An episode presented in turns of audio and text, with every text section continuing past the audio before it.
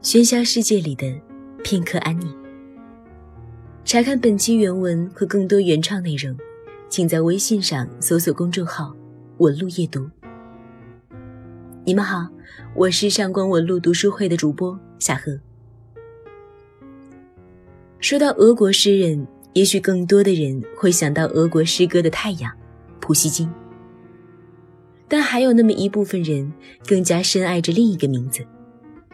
他就是二十世纪俄国最伟大的诗人之一茨维塔耶娃。如果普希金是太阳，那么茨维塔耶娃便是火药和鲜花，在俄罗斯的漫漫长夜和辽阔冰原上盛放，灿烂又极度危险。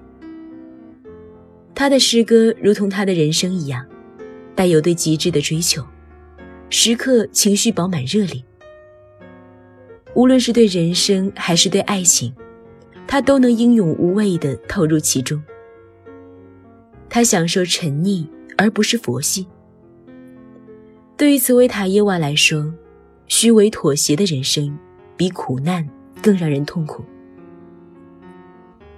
茨维塔耶娃的爱情观也是如此。据说，他曾苦苦追求一位大学生，但对方的冷漠令他备受打击。于是，茨维塔耶娃买了一把手枪，准备在剧院自杀。万幸，枪中装的是哑弹。诗人汹涌澎湃的爱也不仅体现在爱情里，他就像一团火焰，要为自己热爱的人和事业燃烧内心的养料，直到这炽热的情感让它化为灰烬。下面这首《你的名字》。虽然很像情诗，却不是写给情人的。他赠予的对象是茨维塔耶娃所仰慕的另一位诗人。你的名字，茨维塔耶娃。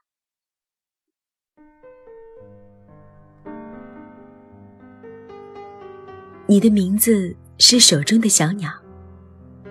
你的名字是舌尖上一块冰。你的名字是嘴唇唯一的动作。你的名字由五个字母构成。飞行的皮球忽然被人接住，又像是含在嘴里的银铃。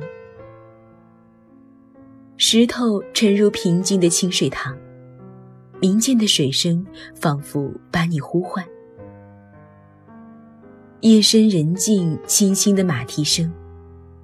呼唤你的名字如雷鸣一般，扣动的扳机对准太阳穴，喊你的名字，高声呐喊。你的名字，啊，不可能。你的名字是亲吻眼睛，凝滞的眼帘里温柔一曲寒冷。你的名字是亲吻白雪。是一口冰凉的泉水咽下喉咙，想你的名字，沉入香甜的梦。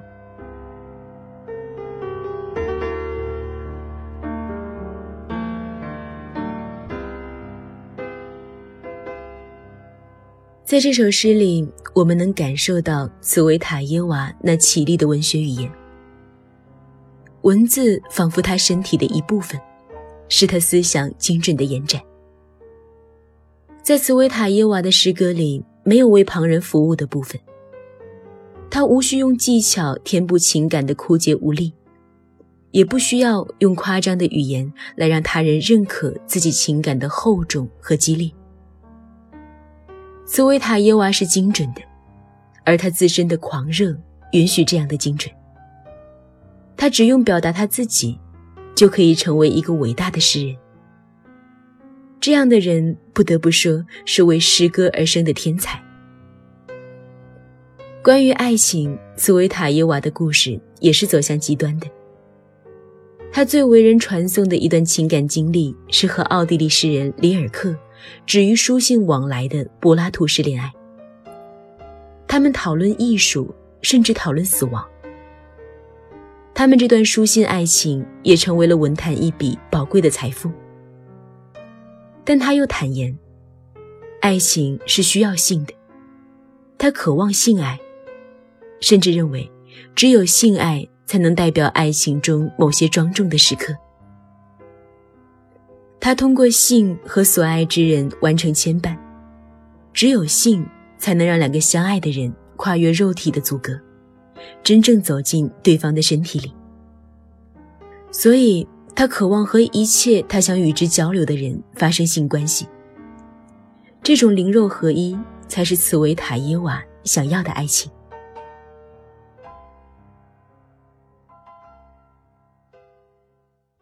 我想和你一起生活，茨维塔耶瓦。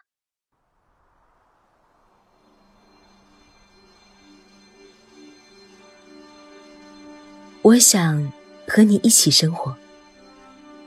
在某个小镇，共享无尽的黄昏和绵绵不绝的钟声。在这个小镇的旅店里，古老时钟敲出的微弱响声，像时间轻轻滴落。有时候，在黄昏，自顶楼某个房间传来笛声，吹笛者倚着窗牖，而窗口大朵郁金香。此刻，你若不爱我，我也不会在意。在房间中央，一个瓷砖砌成的炉子，每一块瓷砖上画着一幅画：一颗心，一艘帆船，一朵玫瑰。而自我们唯一的窗户张望，雪，雪，雪。你会躺成我喜欢的姿势，慵懒、淡然、冷漠。一两回点燃火柴的刺耳声，你香烟的火苗由旺转弱，烟的末梢颤抖着，颤抖着。短小灰白的烟蒂，连灰烬你都懒得弹落，香烟虽飞舞进火中。最终，斯维塔耶娃还是没能打破命运的魔咒。这位伟大的女诗人以自杀的方式离开了世界。作为我们的邻居，俄罗斯的艺术和文学，在中国民众之间却不甚火爆。幅员辽阔的俄罗斯其实有着非常伟大的文学作品。那被皑皑白雪与茂密丛林覆盖的土地，孕育着独特又神秘的文化。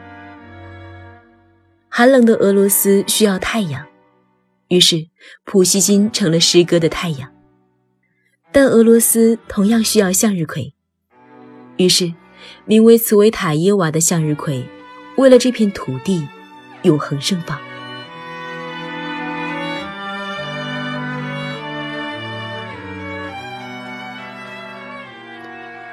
如果你喜欢今天的作品，你可以在微信公众号搜索“文路夜读”查看原文。让我们给你喧嚣世界里的片刻安宁。我是上官文路读书会的主播小何，祝您晚安。